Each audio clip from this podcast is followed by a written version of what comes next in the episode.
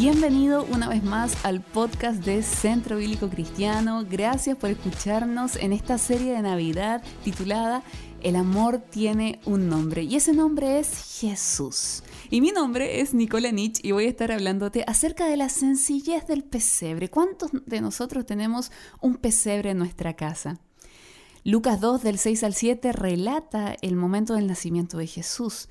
Dice que mientras estaban en Belén, a María le llegó la hora de tener su primer hijo.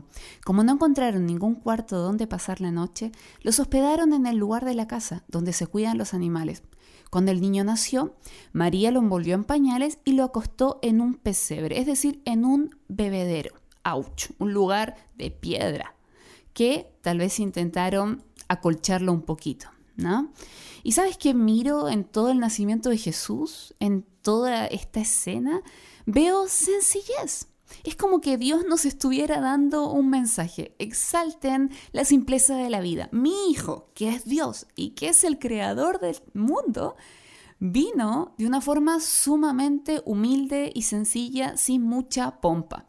Exalten la simpleza de la vida. Un pesebre, un bebé sencillo, una cuna sencilla, visitas sencillas como los pastores, nada muy lujoso. Dios quiso enviar a su Hijo al mundo de esta forma sencilla. Y la pregunta para hacernos en Navidad es, ¿soy yo un cristiano sencillo? Es decir, ¿tengo una fe simple, sin enredos? ¿Tengo un estilo de vida simple, un ego pequeño o soy una persona complicada? Algo que veo es la sencillez a lo largo de toda la vida de Jesús, no solo en un nacimiento humilde, sino que Él conservó esta sencillez a medida que fue creciendo y relacionándose con las personas. Fíjate, su estilo de vida era sencillo, era un carpintero que tenía mucho que ver con la vida del campo. Su personalidad era sencilla, aunque sumamente profundo, era alguien sencillo. Era alegre, de buen humor, los niños lo seguían, o sea, era alguien conversador con todas las personas, era alguien simple. Y muchas veces la gente buscó exaltar a Jesús y hacerlo alguien un poco más atractivo o interesante, quisieron involucrarlo en política, quisieron coronarlo rey, etc. Pero él no los dejó, porque él quería mantenerse sencillo. Cuando tienes clara tu identidad en Dios, no anhelas que nadie te exalte, porque buscas la sencillez. Y para ser un cristiano sencillo tienes que aprender a encontrar tu identidad en Dios. Es decir, Jesús estaba tan seguro de que Él era el Hijo de Dios y que era Dios también, que por eso fue capaz de venir de una forma tan sencilla, sin muchas exigencias, aquí a la tierra. Filipenses 2 del 5 al 11 dice, tengan la misma manera de pensar que tuvo Jesucristo. Aunque Cristo siempre fue igual a Dios, no insistió en esa igualdad. Al contrario, renunció a esa igualdad y se hizo igual a nosotros. Es decir, una persona más aquí en la tierra, haciéndose esclavo de todos, y como hombre se humilló a sí mismo y obedeció a Dios hasta la muerte, sencillo, humilde, y murió clavado en una cruz. Por eso Dios le otorgó el más alto privilegio y le dio el más importante de todos los nombres, para que ante Él se arrodillen todos los que están en el cielo, los que están en la tierra y los que están debajo de la tierra, para que reconozcan que Jesucristo es el Señor y den gloria al Padre. O sea, este versículo nos habla de un camino descendente de Jesús hacia un humilde nacimiento, pero también un camino de gloria. Él se humilló y dio gloria a Dios con su vida. Veo un pesebre humilde, pero también veo gloria, veo los ángeles viniendo y cantando en el cielo, gloria a Dios en las alturas, la estrella. También veo una cruz humilde, pero después veo resurrección. Ser pequeño te lleva a cosas grandes para Dios. Entonces, mientras más sencillo tú y yo seamos, mientras más pequeño te haces, más simple te vuelves, Dios es más levantado, más exaltado. Como dijo Juan el Bautista, si yo menguo, Él va a crecer. Si tú te haces pequeño, Dios va a ser glorificado de una forma grande. Por el contrario, mientras más grande sea yo, Dios menos visible es en mi vida. Y por eso quiero hacer una autoevaluación frente al pesebre. Tres áreas en las cuales debemos evaluarnos en esta Navidad. Primero, hábitos sencillos. ¿Tengo yo hábitos sencillos o dependo de algo en mi vida? ¿Soy una persona simple? ¿Dependo de tal o cual hábito, de tal o cual cosa de tal o cual marca, etcétera, etcétera. Jesús dijo, no lleven nada para el viaje, no lleven bastón, no lleven mochila, no lleven comida, no lleven dinero si quieren servirme y tampoco lleven ropa de más. No te estoy llamando a una vida austera, pero muchas veces tú y yo queremos servir a Dios con ciertas condiciones de comodidad. Pero mi llamado es a que simplifiques tu vida. Mira el pesebre, simplifica tus hábitos, no dependas de nada, porque el día que no lo tengas vas a sufrir realmente. Y las cosas que son importantes en la vida son aquellas a las que no puedes renunciar. En segundo lugar, segunda pregunta de nuestra autoevaluación. ¿Tengo una actitud sencilla? Hablamos de hábitos sencillos y ahora tengo una actitud simple.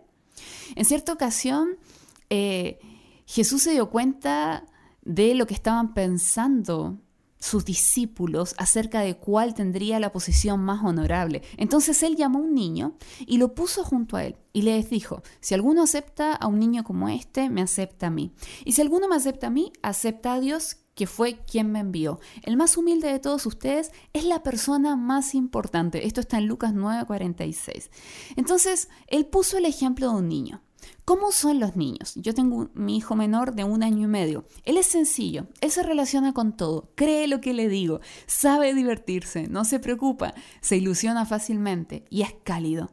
La pregunta para mí sería, ¿cómo soy yo? ¿Soy como una niña? La verdad es que no.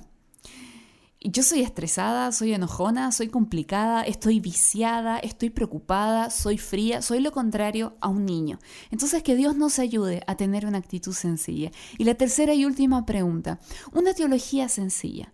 ¿Tengo una forma simple de ver a Dios o soy capaz de explicar el Evangelio sin enredarme a la persona más humilde o sin estudios?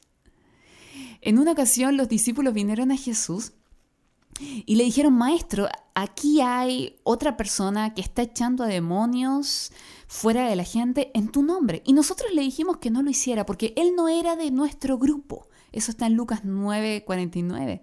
Pero Jesús le dijo, no se lo prohíban porque quien no está en contra de ustedes realmente está a favor de ustedes. O sea, yo veo en los discípulos una teología complicada, gente enredada. Y sabes qué? La gente agrandada, la gente poco sencilla piensa en estos términos. Ellos no son de nuestra doctrina, no son de nuestra escuela, no son de nuestra iglesia, son diferentes a lo que acostumbramos. Y constantemente una teología complicada divide y excluye a la gente. No te estoy diciendo que no pienses, ¿sí? O que aceptes todas las ideas, eh, pero te estoy diciendo trata de simplificar lo profundo, que tu teología no te enrede en debates absurdos. Y si hay algo profundo que tú has investigado a fondo y te fascina, trata de simplificarlo, porque Dios es grande, pero a la vez es sencillo. Ahora, déjame comprobarte que no somos sencillos, tú y yo. Por el contrario, que somos gente enredada, que somos gente agrandada. Nos gusta lo grande. Por ejemplo, nos gustan los números. Si tenemos muchos números en un banco de dinero, muchos ceros, eso nos sorprende. Pero si tenemos pocos, nos sentimos fracasados. Lo mismo en nuestras reuniones, nosotros los que creemos en Dios, si somos muchos nos encanta, pero si somos pocos empezamos a justificarnos como si fuera algo malo. O también tenemos un lenguaje grandilocuente. Hablamos en estos términos, fíjate, tremendo, increíble, impresionante, este es un genio, es un capo, etc. Dios tiene grandes cosas para tu vida, grandes, grandes cosas para tu vida. No somos sencillos. O por ejemplo también tenemos estrellas eh, cristianas, ¿no? La idolatría cristiana nos gusta lo grande, lo majestuoso. Tenemos nuestros predicadores, tenemos eh, nuestros músicos y sabes qué, el complejo de la industria cristiana no es para nada sencillo. Está obsesionado con el liderazgo, con el poder, con la influencia y nosotros queremos lo mismo en lugar de estar obsesionados con la imagen del pesebre, con el servicio, con la humildad, con el sacrificio. Nos gusta lo grande. Algo está mal en nosotros. Así que te llamo a que en esta Navidad vuelvas a mirar el pesebre, vuelvas a tener una fe sencilla, a deleitarte en las cosas simples de la vida. anda y dale un beso, dale un abrazo a tu hijo, a tu abuelo, a tu nieto, a tu familia. Disfruta una caminata con ellos, disfruta de la cena de Navidad. Sé sencillo. El mundo en que vivimos es grande pero también es pequeño y es sencillo. El universo es maravilloso. Piensa en las galaxias, en las constelaciones, tantas cosas maravillosas que encontramos en el universo, en la creación de Dios. Dios es grande, pero a la vez toda esta maravilla, esta grandeza, está compuesta de pequeños átomos, de cosas sencillas. Así que yo te llamo a que en esta Navidad puedas mirar al pesebre y exaltar lo sencillo. Que Dios te bendiga, gracias por escucharnos, que tengas una muy feliz Navidad.